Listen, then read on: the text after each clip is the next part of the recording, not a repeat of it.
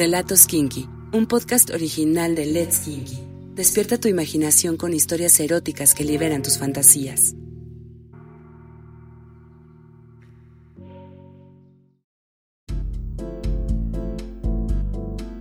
Estuvo pensando cada día sobre aquella mujer que llegó a su estudio con una falda negra y una blusa blanca. Recordaba su olor y su sabor, y poco a poco se ponía duro.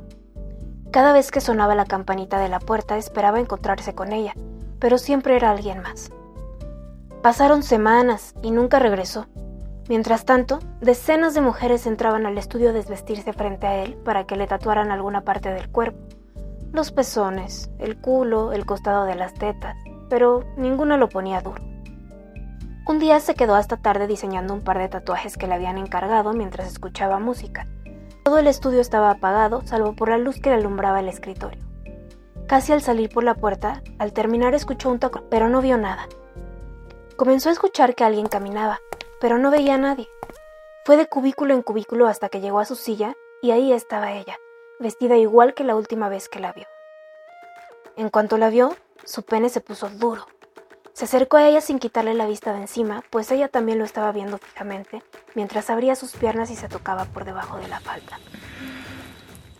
Se paró de la silla y caminó hasta él para decirle al oído que ahora era su turno. Lo jaló y le dio un pequeño empujón para sentarlo en la silla. Recogió su pelo en una coleta y bajó hasta quedar a la altura de su pene para desabrocharle el pantalón y sacar su pene, más grande y grueso de lo que ella esperaba. Jugueteó con su lengua arriba y abajo, y mojaba sus labios para poder meterlo entero a su boca. Comenzó a chupárselo. Sentía cómo su saliva se iba haciendo cada vez más espesa.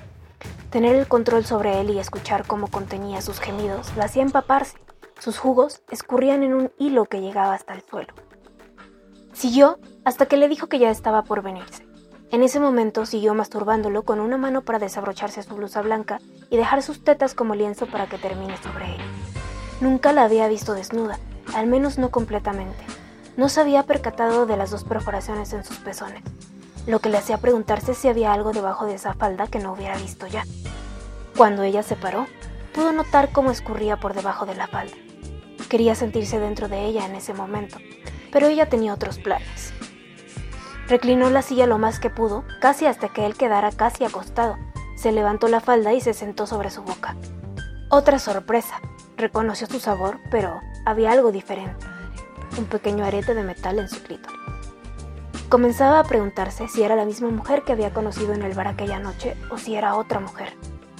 Dejó de pensar en eso un segundo para concentrarle en la sensación, rozando su lengua con sus labios y el clítoris.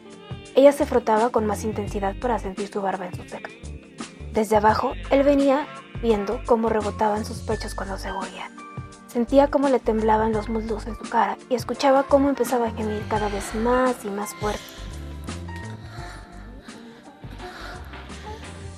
La tomaba con fuerza de los muslos para poder tenerla aún más cerca de su lengua. Al terminar, reclinó la silla a su posición original y se paró frente a él completamente desnuda. Quería ser quien la follara todas las noches después de su martín.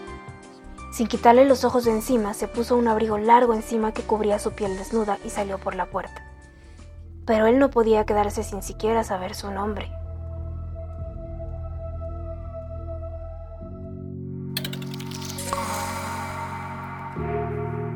Sigue nuestro canal y no te pierdas ningún relato erótico.